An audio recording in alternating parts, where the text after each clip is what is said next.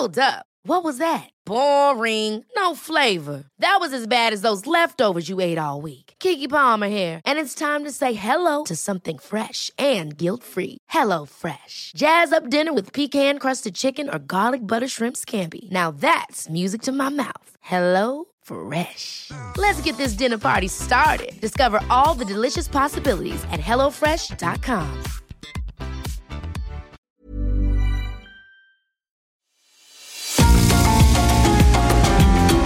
GastroLab es un lugar donde cabemos todos. Aquí encontramos historia, recetas, producto, materia prima, vinos y un sinfín de cosas que a todos interesa. Ya que con cocina y vino se aprende en el camino. Déjate llevar por el chef Israel Arechiga a un mundo delicioso que da como resultado GastroLab.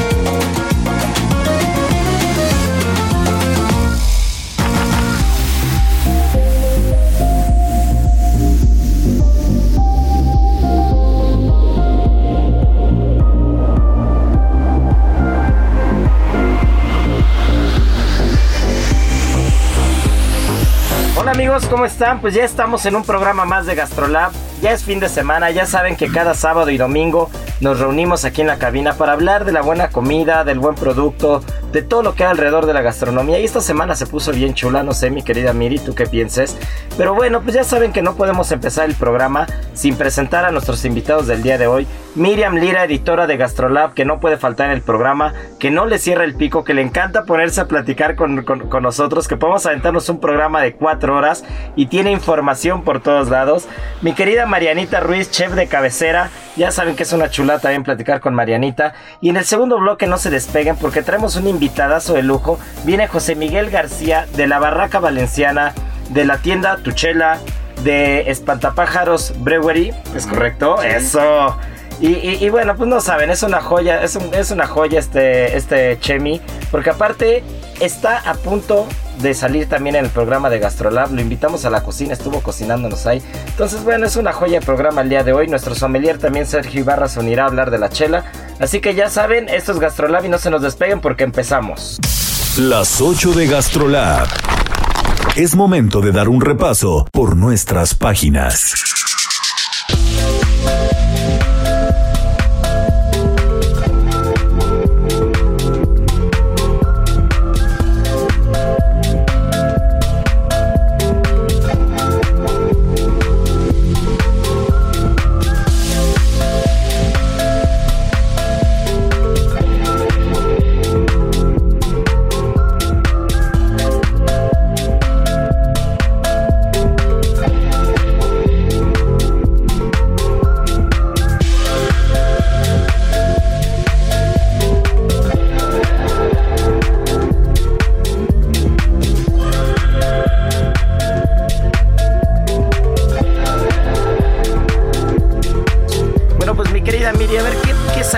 Páginas de Gastrolab?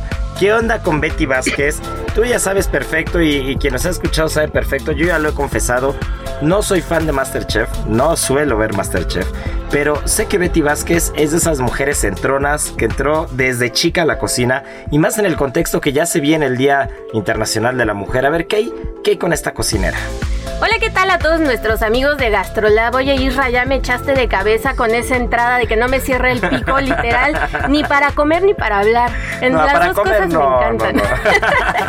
Pero sí, fíjate que estamos muy, muy contentos porque este lunes se conmemora pues el Día Internacional de la Mujer y pues en ese contexto nos fuimos a buscar a una chef, como bien dice, centrona, echada para adelante, que no le dé miedo como este innovar y estar presente en todas las facetas de la gastronomía y pues nos fuimos a platicar con Betty Vázquez, que ustedes pues la recuerdan muy bien porque sale mucho en la televisión, ha estado durante ocho años ya en este reality show que pues tanta fama le ha dado y que tanto prestigio pues también le ha dado por la plataforma que representa, ya ocho años eh, eh, como juez en Masterchef y nos fuimos a platicar con ella más bien acerca de lo que hace en Nayarit de toda la cocina que lleva a cabo allá en su restaurante El Delfín, que está dentro de un hotel muy muy bonito que se llama Garza Canela en la Riviera Nayarita.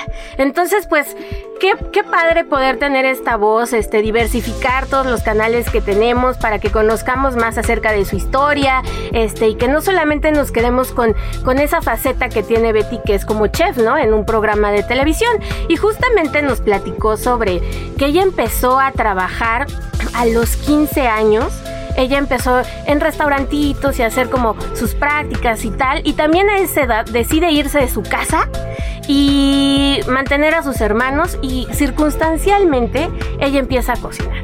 Eh, me, llama mucho la atención porque muchos chefs este, no empiezan como por esta vocación que dicen desde chiquitos, yo nací para ser cocinero, sino que la misma vida los va llevando por esas facetas y este es el caso de la chef Betty Vázquez que pues por una necesidad empieza a meterse al mundo de la cocina.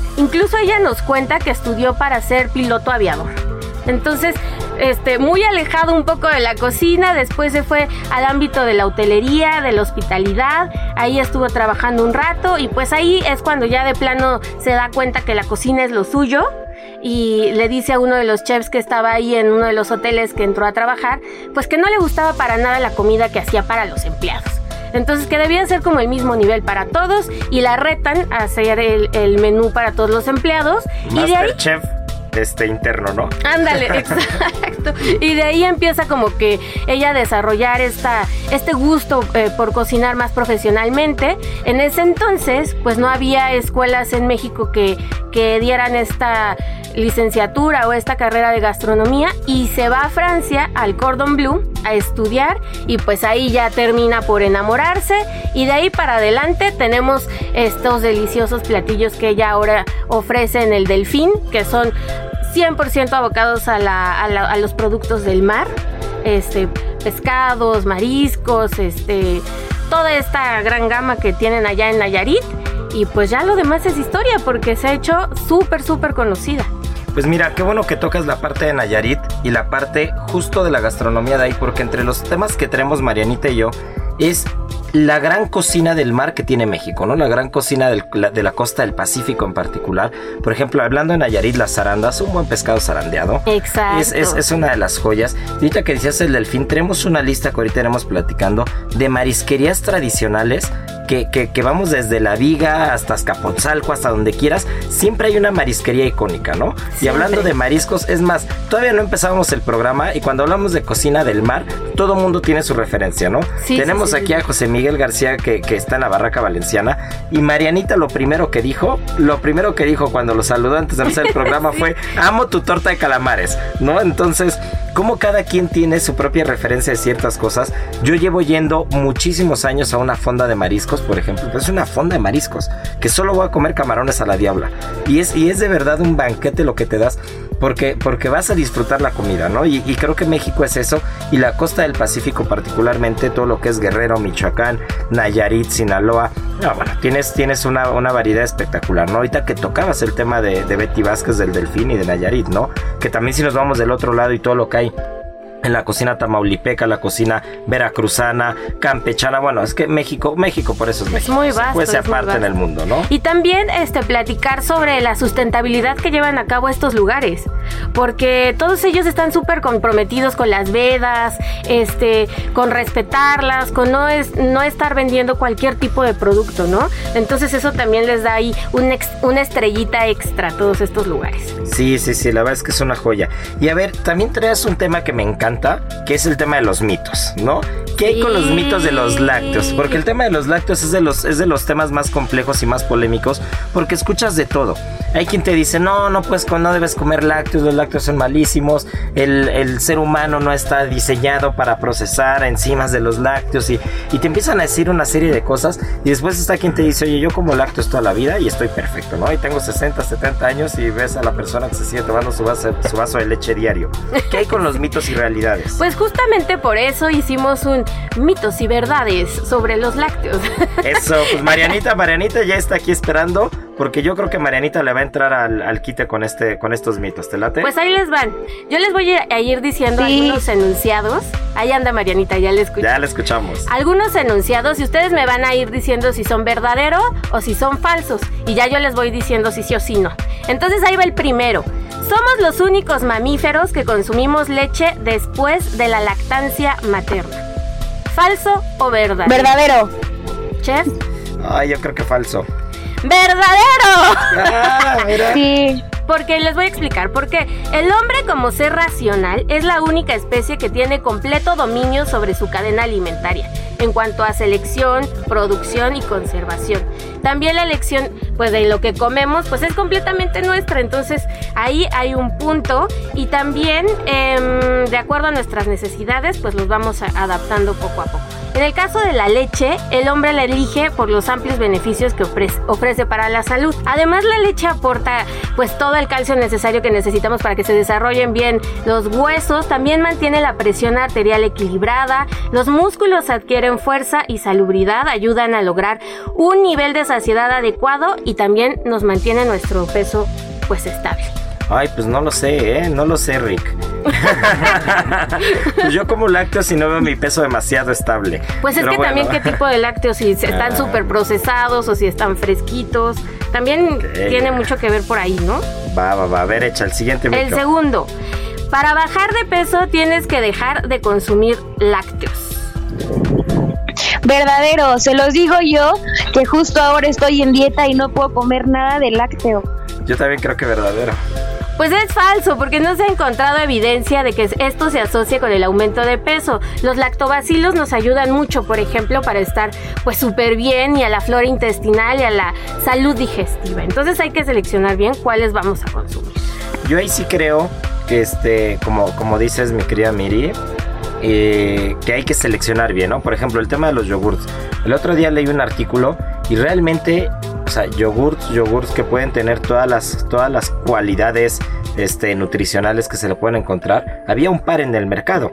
Y eran, eran yogurts griegos de, muy, de, de- de una marca muy particular que cuando lo pruebas no tiene nada que ver con el, con el yogur comercial, ¿no? Con lo que estás acostumbrado a comer desde niño, ¿no? Entonces de Claro. repente pruebas un yogur natural que no tiene, que no tiene, que no tiene azúcares añadidos, que, que- que- que cuida perfectamente todo el equilibrio lo que, de lo que debe tener un yogur tal cual lo pruebas y hasta dices, ay, esto sabe está raro, ¿no? Lo primero que pruebas dices, ¿estará bueno el yogur o no? No, porque el sabor no, no lo tienes registrado.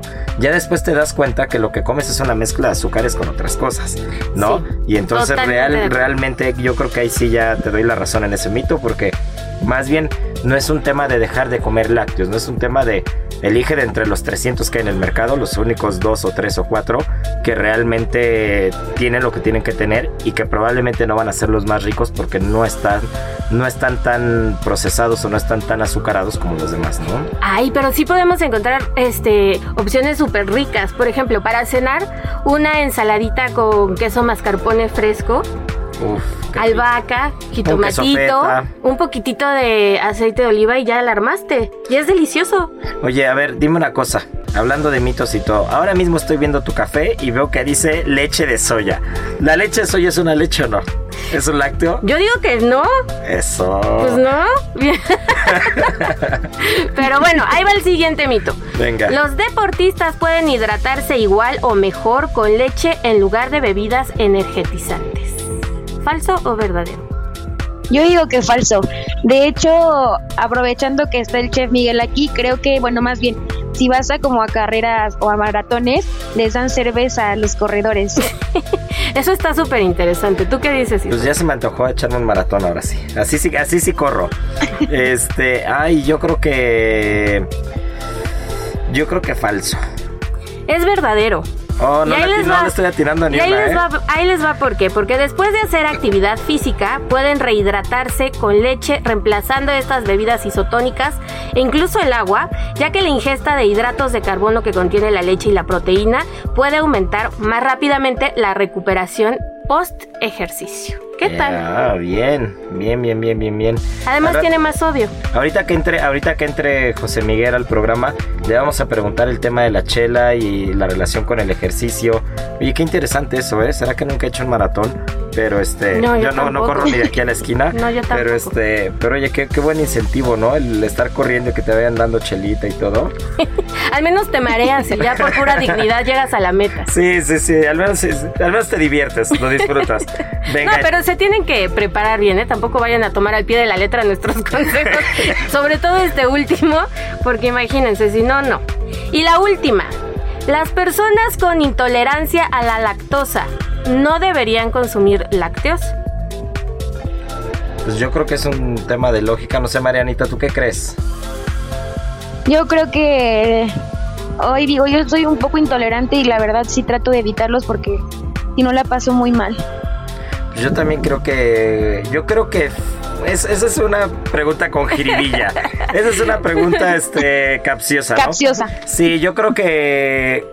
Que lácteos. Digamos, por ejemplo, una leche bronca, pues no te la puedes tomar porque evidentemente te, te, este, te va a caer muy pesada. Pero yo creo que ya hay ciertos tipos de lácteos que, que pueden consumir las personas intolerantes, ¿no? ¿Es correcto eso? Muy bien, y es falso. Porque Ah, justo lo bien. que decíamos hace rato, depende de qué tipo de producto este, consumas. O sea, no hay un estudio que diga que no pueden consumir lácteos las personas que son intolerantes. intolerantes. Y además ya hay productos que hasta en 80-90% están reducidos en lactosa. Entonces, pues hay opción para todos. Hay opción No para los mi querida satanicemos. No dejen de comer ricos quesitos, yogures y demás que son tan ricos y deliciosos. Ay, qué bien una, una gringa de pastor. es que es que de verdad el que es el, el- el- el lácteo es parte es parte de la gastronomía, ¿no? Sí. Y aquí y aquí es más, vamos a vamos a meter a José Miguel antes de que le toque, antes de que le toque, pero con una con una pregunta bastante particular, mi querido José Miguel, bienvenido a Gastrolab. Quesadillas con queso o sin queso. No, hombre, pues con, con- o sea, no. A ver, me agarraste de bajada, ¿no? La quesadilla es, es una manera de llamarle, puede ser con o sin queso, ¿no? Eso, bien, bien, bien, bien, bien. Todos coincidimos con eso, ¿no? Sí, sí, sí. No, pero el, el lácteo yo creo que es una parte importantísima de la, de, dentro de la gastronomía. Es una parte que, que realmente tiene, tiene características y cualidades que no vas a encontrar en todos los productos, ¿no? Por ejemplo, yo no me imagino, este, no sé, un brunch sin, sin, sin un buen quesito ahí en un, sándwich de quesos. Imagínate un queso brie con sus higos, con unas almendras ricas. Realmente los lácteos llegaron para quedarse, solo hay que ser cuidadosos y como dices, ¿no? No dejarnos llevar por información este falsa o, creer que cosas que son verdaderas no lo son. Entonces simplemente todo se basa en el equilibrio, en el, en el consumir lácteos de calidad y en el, en el ser conscientes de lo que estamos comiendo, ¿no? Así es, y además, miren, la semana pasada sacamos un artículo muy padre que nos hizo Mariana Godoy, nuestra nutrióloga de cabecera, y que nos habla sobre la dieta intuitiva. Y a mí me pareció muy interesante porque habla sobre todo de estas cuestiones de escuchar al cuerpo. Y muchas veces cuando nos metemos a una dieta dejamos de escuchar a nuestro cuerpo por hacer caso a lo que alguien más nos dice, muchas veces sin una valoración estricta, ¿no? O médica. Entonces, pues lo que te pide tu cuerpo también hay que dejarlo pasar un poquito, o sea, todo sin exagerar y sin, sin llevarnos, dejarnos llevar ahí como gorda en tobogán por, por todo lo que viene a nuestra boca, pero sí escuchar y, e ir viendo, pues qué nos hace bien, qué nos hace mal, no todos nos cae bien los lácteos, si no te caen bien, pues no los comas o cómelos con moderación y pues ve viendo qué te pide tu cuerpo. Sí, claro, yo creo que cada quien tiene una forma de alimentarse muy particular y, y el cuerpo responde muy diferente a cada quien, ¿no? Pero hablando ya, acabas de decir un apellido, el apellido Godoy. Y hablando del apellido Godoy, Marianita Ruiz, ya que estás aquí, suéltate, ¿qué pasó o cómo es la historia del pescado a la talla de la familia Godoy de Acapulco? El mítico pescado a la talla de Beto Godoy. Comer es una necesidad, pero degustar un arte. México de mis sabores. Nuestro sabor. Mezcla de historias, culturas, pueblos y civilizaciones.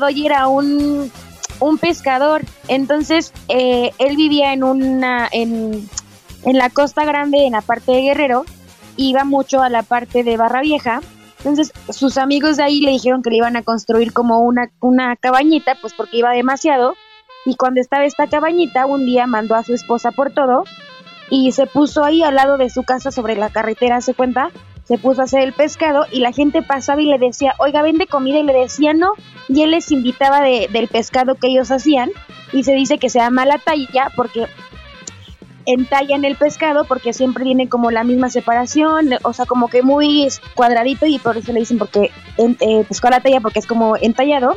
Entonces, como una semana estuvo regalando de lo que ellos hacían para comer hasta que le dijo a su esposa, oye, ¿sabes qué? Creo que esto va a ser un gran éxito y decidieron poner su restaurante y el día de hoy creo que Beto Godoy es como un imperdible en la parte barra vieja en Acapulco. Sí, es una referencia, ¿no? Cuando hablamos de pescados, este, de pescados en la cocina del mar en México, de recetas particulares, ya lo platicamos hace rato de la cocina nayarita y de lo que de lo que es el pescado zarandeado, que también el pescado zarandeado tiene una historia muy particular, ¿no, Marianita? Eh, sí, el pescado zarandeado se dice que tiene origen en Nayarit, específicamente en la zona de, o más bien en la isla de Mezcaltitlán, y se dice que tiene estas como raíces prehispánicas, ¿no? Que surge a raíz de todo lo que de los antepasados, pero eh, que específicamente era con pescado pargo, porque como tiene pues la, su piel tiene poca grasa, le ayuda muchísimo a que cuando lo metas a, pues ahora sí que a la cosita esta donde lo hacen, no se seque tanto el pescado. Ya, pues mira, eh, para mí el pescado zarandeo el pescado a la talla son imperdibles en la cocina mexicana. Pero también cuando hablamos de mariscos, o sea, los camarones a la diabla, los camarones al ajillo, estés del lado, estés del lado del Golfo, estés del lado del Pacífico. O sea, el otro día platicaba en, un programa en Gastrolab que, que para mí los, los camarones de San Blas, por ejemplo, el puerto de San Blas en Nayarit, no, eso es, una delicia, ¿no? Entonces, este, creo que, creo que la cocina mexicana, la cocina mexicana de la costa en un país con una extensión territorial tan amplia, con tantas costas, con tantos mares, con tantos climas diferentes, que por, que por consiguiente tienen un ecosistema bastante variado y mucho producto, mucha diversidad de producto, pues y, con esta riqueza cultural y gastronómica que hay, pues tienes toda la mezcla perfecta para tener una variedad infinita, ¿no? De, de, preparaciones, de materia prima, de producto y la cocina del mar es, es, es de verdad un manjar. La cocina del mar tiene algo muy particular y esas cosas particulares eh, son que las recetas no se pierden, ¿no? Las recetas van de generación en generación y tú vuelves al puerto, tú vuelves al puerto de Acapulco, vuelves al puerto de San Blas, vuelves a Veracruz, vuelves a Tampico, vuelves a Mazatlán, vuelves y siempre los sabores son los mismos, ¿no? Tienes como estos sabores que, que no cambian, esa, esa cocina que, que, incluso yo lo veo mucho cuando, cuando salgo de viaje y estoy en alguna costa mexicana. O sea, las señoras que cocinan en la costa, para mí son las mejores, o sea, digo, con todo respeto, amo la cocina poblana y, la cocina del interior de Oaxaca y de muchos otros lugares, pero ir a una ir a una fonda de mariscos o de pescado en el mar y ver a las señoras en la baja tirando las tortillas de harina y ves a las señoras de Nayarit con la zaranda y ves a las señoras de Guerrero abriendo ostras y en Ciguatanejo también bueno hay, un mercado que me encanta ir que es el mercado de San Jeronimito este en, en Ciguatanejo y de verdad es un, es un, es como un mercado, parece abandonado, pero está lleno de anafres y las señoras tirando camarones, tirando cecina, tirando tortillas. O sea, para mí la, la cocina de costa es señoras de la costa con una mano y con una historia muy particular, ¿no? Y que siempre, que siempre se va a disfrutar. Pero bueno, pues no se nos despeguen porque esto ya se nos está, se nos está yendo. El programa se nos fue, Marianita. No pudimos hablar del otra vez. Es como el cuarto programa que, que, nos ponemos a platicar. Pero es que ya tenemos las chelas bien frías aquí. Este, ya estamos este, a punto de aventar los maridajes perfectos para la cocina de la costa. Yo no sé ustedes, pero un buen pescado a la talla, un buen pescado zarandeado, unos buenos camarones a la diabla. En Cira la Morena, también allá en Acapulco. Ay, qué rico. Y con una chelita bien fría es como el maridaje perfecto, ¿no? O sea, no podríamos, no podríamos dejar pasar esto. Y pues ya tenemos aquí al chelero estrella, pues ya para qué, para qué le movemos, ¿no? Vamos a seguir. Y este, y, pues nada, viene el sommelier Sergio Ibarra y nuestro querido invitado del día de hoy, eh, José Miguel García de Espantapájaros de este la Barraca Valenciana y de Tuchela, ¿no? Entonces, pues venga. Gastrolab es un lugar donde cabemos todos. Vamos a una pausa y regresamos.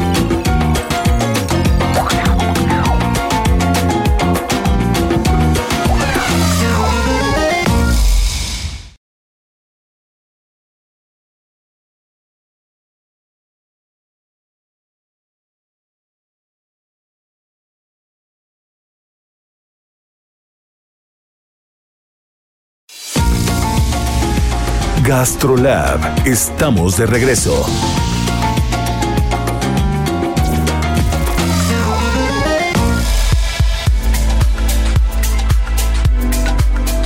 Ya la cabina se llenó con aroma a lúpulo, aroma...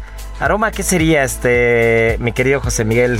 Amargos, este, caramelizados. Pues ahí te va, sería aroma a, cualquiera de los, bueno, de, de los tres ingredientes, son cuatro ingredientes, pero el agua, pues sabemos que es este, inodora, ¿no? Entonces, eh, pues olor como a malta, ¿no? A caramelos, a lúpulo, flores, hierbas, ¿no? Y a pan, que, nos daría la, personalidad de la levadura, ¿no? Sí, a toda esta parte que, que nos recuerda un poco a las masas madres también, ¿no? A las fermentaciones. Pero bueno, antes de seguir hablando, les presento, ya les había adelantado desde el principio, pero para quien se va uniendo al programa, José Miguel García, eh, propietario de la Barraca Valenciana, quien ha ido a Coyoacán o quien vive en Coyoacán, quien es sureño y no ha comido la torta de calamares de este señor que tenemos aquí al lado, entonces no puede decir que vive en Coyoacán o que conoce Coyoacán. Eso para empezar, ¿no? Porque ¿qué son? Más de 30 años de historia, ¿no? 33 años cumplimos. Escucha nada más eso. Después, no solamente hace tortas en la barraca valenciana, José Miguel es chef, es chef de, este, de, de- de carrera, es chef de, de vocación. Pero hay una faceta que tiene, que a mí me encanta esa faceta, porque aparte sabe lo que hace, sabe lo que habla. eh, de verdad tienen que probar después del programa, tienen que, echarle un grito a José Miguel o, o a entrar a la página de Tuchela o, o ver de qué manera, pero está haciendo chela hace algunos años. Eh, Espantapájaros es una marca de cerveza mexicana. ¿Se podría decir que es artesanal? Sí, bueno, eh, a mí no me gusta tanto el usar como el término artesanal, aunque sí lo es, pero me gusta más utilizar el término cervecería independiente, ¿no? Ok, me late. Y bueno, pues de ahí nos podemos seguir con lo que con, con- con- con mil cosas, porque de verdad José Miguel tiene una historia bárbara. Y, y cuando hablamos de la chela es de las personas que parten el bacalao, de las que parten el pastel, de las que parten el queso de la chela en México, porque no solamente se trata de hacer chela, sino se trata de hacer la chela con sentido, ¿no? De hacer, de hacer las cosas correctamente, hacer las cosas bien. Exactamente, mi querido Tochita. Pues mira, te, te cuento rapidísimo cómo me meto en este, en este tema de la cerveza. Suéltate, todo tuyo. Pues yo empecé probando mis primeras chelas artesanales. O sea, yo he bebido cerveza igual que todo el mundo desde toda la vida, pero cervezas artesanales desde hace unos eh, 14, 15 años, pero a fondo en México eh, eh, ocurre hace 10 años con las cervezas de, de Primus y de Minerva, ¿no? Ahí me meto, ellos me meten al, al- al tema de este de cerveza y entonces yo arranco como cervecero casero primero, ¿no? ¿Y cómo arranco? Pues con lectura, con cursitos, ¿no? Y sobre todo haciendo chela, ¿no? Esto te estoy hablando que fue hace nueve años.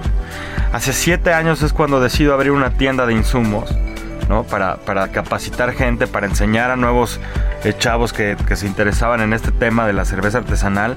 Y bueno, a mí no me gusta medir mi vida de cervecero desde que era casero porque eh, lo correcto es medirlo desde que eres profesional, ¿no? Y este año mi cervecería va para cinco años y bueno, estamos haciendo las cosas pues ya distinto y correctamente. Y este y hemos aprendido un chorro, ¿no? En, en mi tienda de, de insumos damos cursos, un curso es al mes. Tuchela, ¿no? Exactamente, en Tuchela damos este cursos que está en Coyoacán, también la tienda. Damos un curso al mes, en, un- día te enseño ahora sí que el ABC de la elaboración de la cerveza y después son horas de horas de, de práctica, ¿no? O sea, las horas de práctica tú las haces en casa y sobre todo lo que digo yo es siempre probar, probar, probar. Siempre que vayas a un lugar, a un súper, a un lugar de chelas, intenta, atrévete a probar una cosa nueva, ¿no? Y eso aprendes muchísimo. Sí, ya lo platicábamos justo antes de, volver de los comerciales, que México es un país chelero, es un país cervecero, ¿no?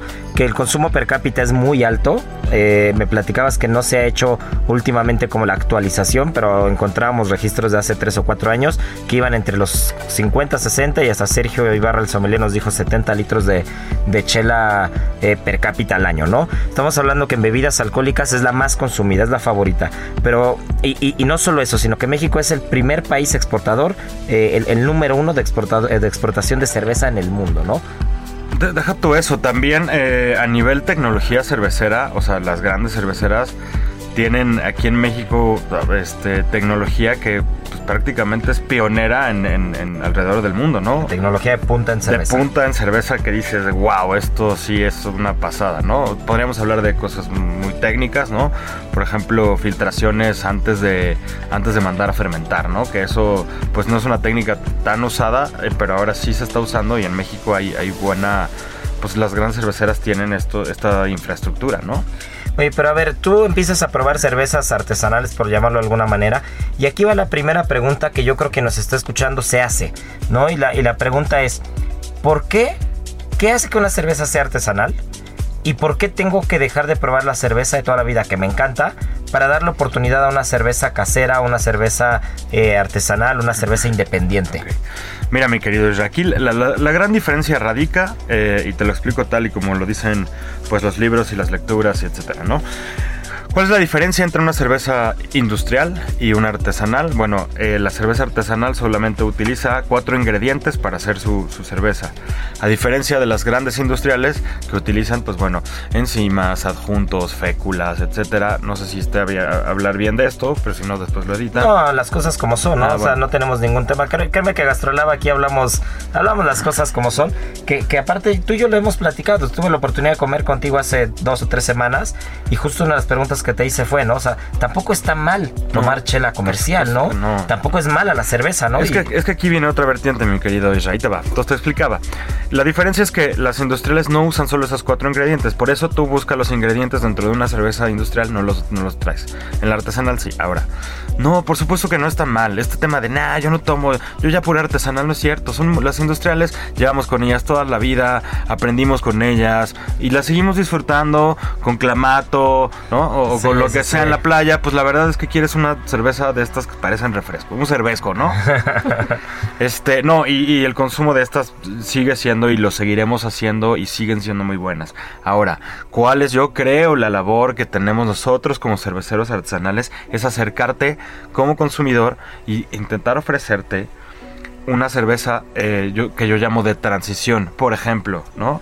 Tú estás acostumbrado a tomar la cerveza clara de toda la vida. Bueno, ¿por qué no tú artesanal desarrollar un estilo del, mismo corte? Por ejemplo, este, en este caso son eh, cervezas de corte Lager Pilsner, ¿ok? Y, tú te puedes atrever, y aquí no sé si, si me des chance que te dé un no, por favor. Te voy a abrir, mira, Espantapájaros que está haciendo, eh, al menos este último año de pandemia, así, lo, lo que decidimos fue hacer la clara, la ámbar y la, y la oscura, emulando como a cervezas eh, industriales, pero con la calidad artesanal. Entonces, te platico, esta primera cerveza que tienes aquí es una cerveza Pilsner, es, es una clara, como, como las de industriales. Que aquí el sommelier Sergio Ibarra, que ya está uniéndose a nosotros, ya tiene la chela ahí en la mano. Heraldo Radio. Oye, Sergio, dime una cosa, tú que eres sommelier, que, que, sobre todo, digo, al final tienes conocimiento en destilados, tienes conocimiento en fermentados y todo. Cuando hablamos de chela, Sergio, tú que estás en contacto todos los días con clientes, con comensales, ¿qué tan complicado o qué tan sencillo es poder ofrecer una cerveza artesanal o una cerveza fuera de las comerciales, de las conocidas? Pues no te creas, la gente ya del día a día ya, ya se involucra más en el tema, en el tema de, de la cerveza pues casera, cerveza artesanal, e incluso ya algunos llegan preguntando, ¿no? ¿Qué, estilos de cerveza tenemos eh, artesanales? Y, incluso te preguntan, ¿no? ¿Qué, lo, utilizaron? ¿No? ¿Qué métodos? ¿Con qué con qué las, están elaborando? Algunas eh, llegan a estar fortificadas hasta con jerez, ¿no? Y, y, los clientes, pues incluso hasta te llegan a pedir ese maridaje, ¿no? ¿Y con qué me la puedo probar, la puedo tomar? Eh, pues yo creo que es un mercado que, que se está está poniendo de moda y, no de moda, la gente está conociendo, ¿no? Ya ya es interesante que, que lo que están consumiendo se, se cuestionen. Antes a lo mejor yo creo que nadie quería dar alguna receta de, cómo elaboraban su cerveza y yo creo que ahora es, es fundamental que la gente sepa lo que está probando, ¿no? No, y fundamental trabajo de gente como José Miguel que, que, que no solamente hace chela y la vende, ¿no? Sino también te enseña, te dice, a ver, este tema está así. Pero a ver, ya tienes la chela en la mano, Sergio. Nosotros ya tenemos aquí abierta la, la, la Pilsner que trajo José Miguel de Espantapájaros. Cuéntanos, Chemi, ¿qué hay con esta chela? Ahí te va, mira, y es que aquí la- las cosas como son. Primero que nada quiero retomar algo que dijo Sergio que es bien importante en este interés que viene de la gente, porque no se vale que tú vayas a un restaurante a pagar X dinero por una buena comida, pero no te dieron chance de escoger tu cerveza, ¿no? Te dijeron solo tengo estas tres y ya, y con el vino no ocurre lo mismo, ¿vale? Con la cerveza sí empieza a ocurrir. Ahora, eh, aterrizando lo que tenemos en copa es una cerveza Pilsner. ¿Qué le puedes pedir, mi querido Isra? No le pidas magia, ¿sí? Es una cerveza de corte lager que tiene, que tiene características muy puntuales. No, le- no le pidas que aquí te huela cosas distintas porque no está diseñada para ser así. Este es mi primer escalón, es mi refresquito, ¿sale? ¿Qué le puedes pedir? Olor como a manzana verde, olores a pan y un poquito notas acarameladas. No hay más. Ah, pero está deliciosa. O sea, te voy a decir yo que le puedo pedir comida ya. yo sí le puedo pedir algo, mi querido Chemi, y es comida. Ya que quien, me- quien ya me escuche, quien ya sabe, soy tragón, este, Sí. en serio. Yo aquí le, yo aquí le aventaría unos camaroncitos al mojo de ajo. Ay, qué delicia, ¿no?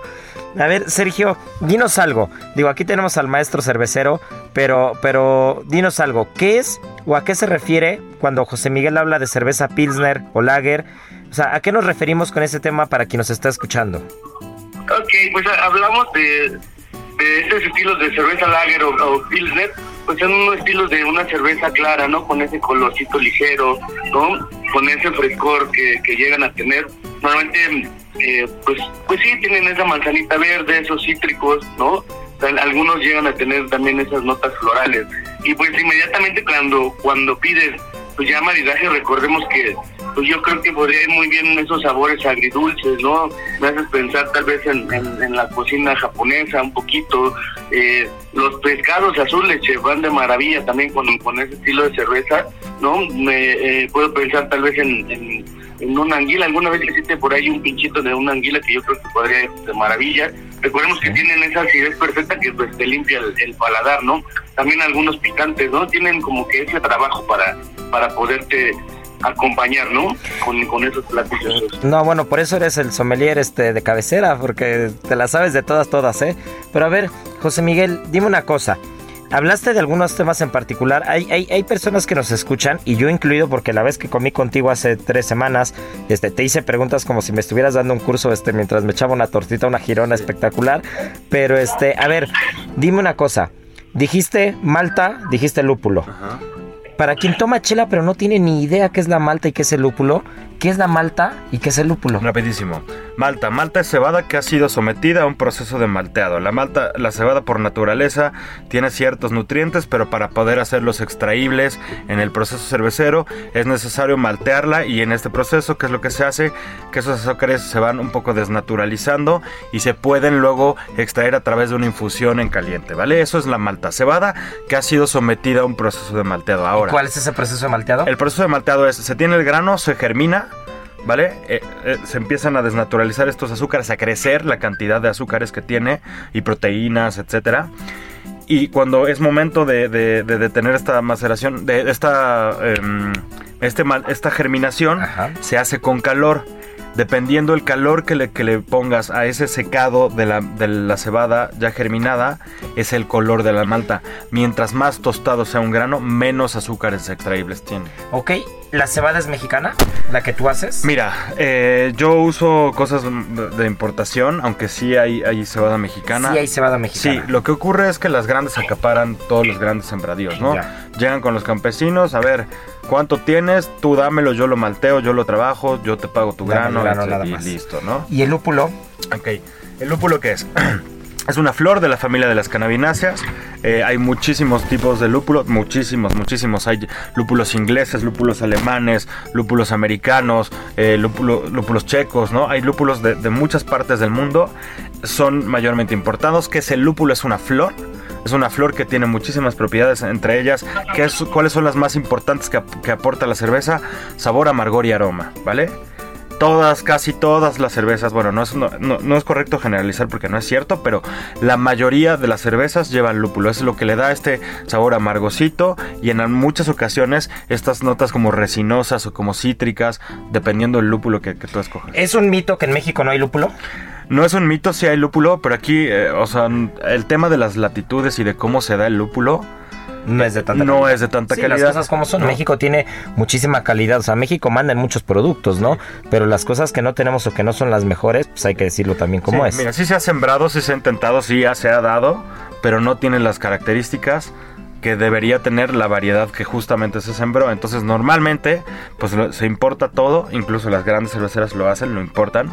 Y pues ya ahora en, en gran escala lo que hacen es importan extractos y extractos ya modificados, porque tú ves una cerveza en un envase transparente y dices, wow, ¿cómo es posible que no se quema, no?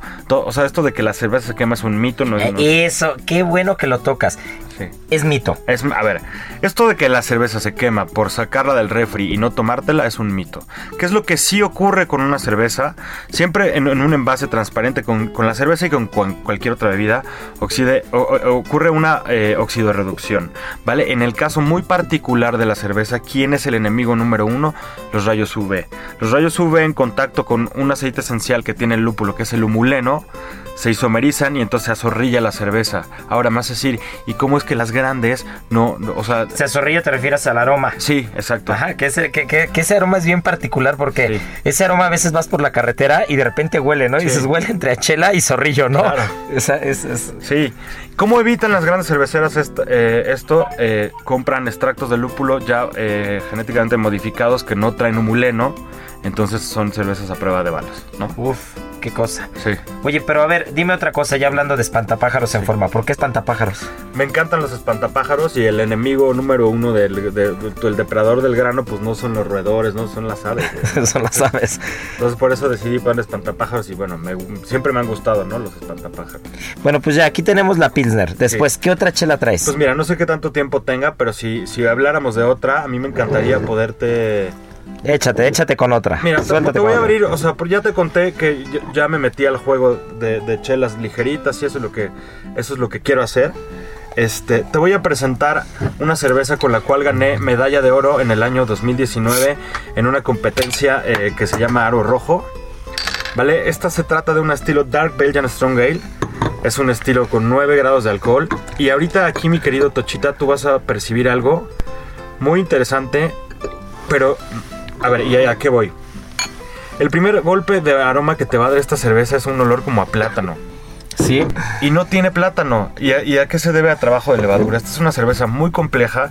Para llegar a esto tienes que usar mucho grano, mucha mezcla de maltas, ¿no? Cuidar mucho tu fermentación y, y el agua, todo esto. Mira, respondiendo rapidísimo hace rato que decías que por qué hidratan a los, a los corredores con ah, cerveza. sí, sí. Bueno, esto tiene que ver con, con la- las cualidades. O sea, no hay nada científico que diga que sí hidrata más que el agua, pero lo que sí es realidad es que pues te regenera porque tiene carbohidratos, ¿no? Entonces los necesitas para...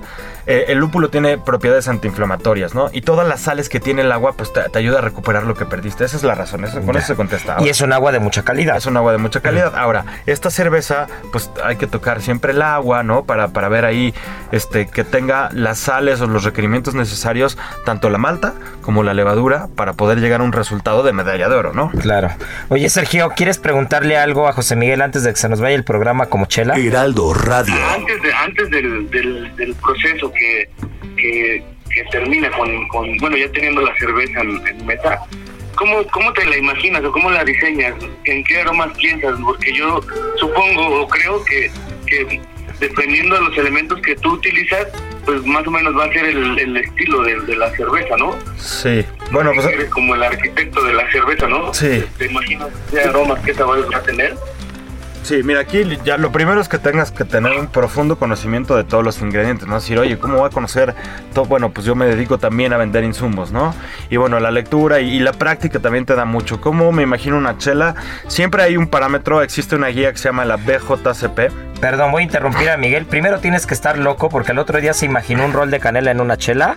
Y si no se. Y, si- y la misma cara que puso el productor aquí, de verdad, pidan en tu chela la espantapájaros de rol de canela. Abres la cerveza y te imaginas en una panadería recién horneando rol de canela. Entonces, primero tienes que estar loco, ese es el número uno. Y ahora sí, ya síguele. Sí, pues todo tiene que ver con conocimiento de los ingredientes y, y, les decía, existe una guía de referencia que, bueno, es más, no es más que nada un invento americano que se llama la BJCP, Beer Youth Certification Program. Y ahí tú te basas, a uno, te da unos rangos, unos valores que debería tener tu cerveza, pero a partir de ahí, como son rangos y no una exactitud, tú puedes ir metiéndole a tu cerveza cosas que tú quieras o cosas que, crees que le van a dar mucho personalidad. En este caso, mi querido Sergio, eh, por ahí dicen algunos, ¿no? Nosotros no hacemos chela, la hace la levadura, ¿no? Y hace un tiempo te diría que es correcto, pero me parece incorrecto. Porque la, función de la levadura no es hacer chela. Nosotros aprendimos a domesticarla para, para buscar que nos dé los resultados que, que queremos, ¿no? Entonces, no, no solo es seleccionar desde el agua, los lúpulos, la malta, sino también la levadura y sobre todo cuidarle la, fermentación que sea la más adecuada, ¿no? Es, es, todo un mundo y podríamos hablar un largo rato de, todo esto, pero así más o menos, ¿no? Es el conocimiento del ingrediente y el dominio de la técnica.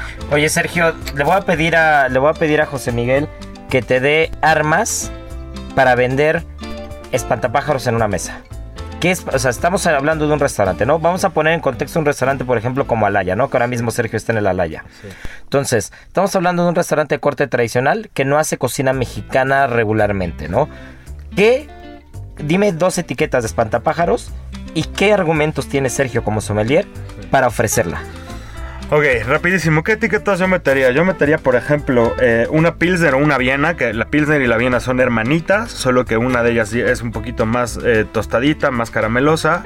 ¿Por qué elegiría la Viena? Mucha gente busca una cerveza oscura que maridar con su arroz o a lo mejor también con su pescado, porque es muy versátil una cerveza lager, aunque sea ámbar u oscura yo metería una de esas. ¿Y, por qué la metería? Porque es muy bebible, tiene un grado de bebilidad bastante aceptable. Si quieres esta, esta chela y te la piden con clamato, no importa, se las das con clamato, con lo que ellos quieran, ¿sale? Y es una chela muy versátil. ¿Y con qué otra me iría? Yo me iría con una cerveza de corte Amber Ale. Aquí ya cambiamos a la fermentación Ale. Son cervezas más corpulentas. ¿Qué es la fermentación Ale para que se escucha? Rapidísimo. La, la, cerveza se divide por su fermentación en dos grandes familias, aunque hay quien dice que hay una tercera, pero pertenece a una de ellas. Son las lagers y, ales, y las ales. ¿Por qué son diferentes? Por la temperatura a la que fermentan. ¿Por qué? Y, y la cepa que fermenta. ¿Por qué es importante esto? Por eh, los ésteres que produce y las características que produce la levadura en el proceso metabólico que hace entre convertir los azúcares en alcohol. Porque es incorrecto decir, ay, es que la levadura come azúcar y desecha alcohol. Sí lo hace, pero a través de un proceso metabólico bastante complejo y muy importante, donde, por ejemplo, salen estos olores como plátano, ¿no? Sí, que, que, no, que no quiere decir que tenga esencia de plátano, ¿no? Exacto. Sino que son, son aromas derivados de este proceso metabólico. Exacto. Ahora, esta, ¿por qué te digo esta Amber Ale? Pues una cerveza ámbar un poco más lupuda, más amarga, más corpulenta, más alcohólica, para, para que cuando salga el chef este, Israel y diga, puta, te hice un chamorrito braseado. Ah, bueno, pues ahora sí aviéntame una chévere más. Para un arroz que hicimos en cervo ahorita de osobuco glaseado y todo, esta va a estar espectacular. Pues tipo de ese tema, ¿no? Ahí, por ahí va. Pero hay mucha variedad. Es más, yo, encantado de la vida, voy, te presento todas las que tengo. Te digo, estas son las que yo metería sin que metas 50, ¿no? Tres, dos cheves y con eso tienes sí, herramientas. sabes que tienes herramientas, ¿no? Para poder venderla. Pues mi querido José Miguel, para quien nos esté escuchando, pues ya suelta el comercial completo. Vale, pues ¿Dónde te encontramos con las tortas, con la tienda de chela, con los cursos y con espantapájaros. Los cursos y la tienda de insumos está en Coyoacán, en Jicotencatl 116, Tuchela, la tienda de los cerveceros. www.tuchela.com. Y mi cerveza, mi, cerveza, el mejor precio lo encuentras en mi, en mi barraca valenciana, porque ahí concentré todo, no es la madre de las dos cosas. Entonces, si quieren probar mis chelas, todas casi siempre están allí en la barraca valenciana, que está en Avenida Centenero 91, entre Jicotencal y Malitzin, en, en Coyoacán. Y pues ahí estamos todos los días abiertos y pueden ir a probar nuestras tortas y nuestras chelas. Échense unas papitas bravas, después una torta de calamares y dejen hueco para el postre. La postre es una torta girona. Y este, y pues ya, o sea, de verdad, de verdad tienen que ir porque es una chulada, es un referente en el sur, es un referente en Coyoacán. Cocina rica, sin pretensiones, bien hecha. Vayan a disfrutar una buena chela, un buen ambiente, relajados. Que vean a José Miguel ahí hablando con las mesas, platicando de la chela, sentándose a comer. Donde ves que el chef se sienta a comer también, echar chela, ahí es, ¿no? Entonces, bueno, pues se nos fue el programa como chela y eh, pues viene la adivinanza del día de hoy y se nos, se nos acabó el programa. Bueno, pues ya lo dijimos, el programa se nos fue como chela. Qué delicia de programa escuchar a gente que sabe, gente apasionada, gente que desde su trinchera va sumando y hace que la gastronomía mexicana, que no solamente se centra en la cocina, sino siempre es en el producto, la materia prima, en el vino, en la cerveza, en todo. Gente que está sumando y haciendo las cosas bien, ¿no? Entonces, bueno, pues se nos fue el programa, pero no podemos irnos sin dar al ganador de la semana pasada, Susana Ramírez. Muchas felicidades por, por la respuesta del programa pasado. Y la adivinanza de esta semana es cuáles son los cuatro ingredientes para hacer una cerveza. José Miguel los dijo muy claro, son los cuatro ingredientes que las cervezas artesanales o independientes siempre tienen. Así que ya saben, esto fue GastroLab, gracias por escucharnos y como cada fin de semana decimos, tripa vacía, corazón sin alegría. Aquí concluye otra emisión más de GastroLab, el lugar donde cabemos todos. Esta es una producción de Heraldo Media Group.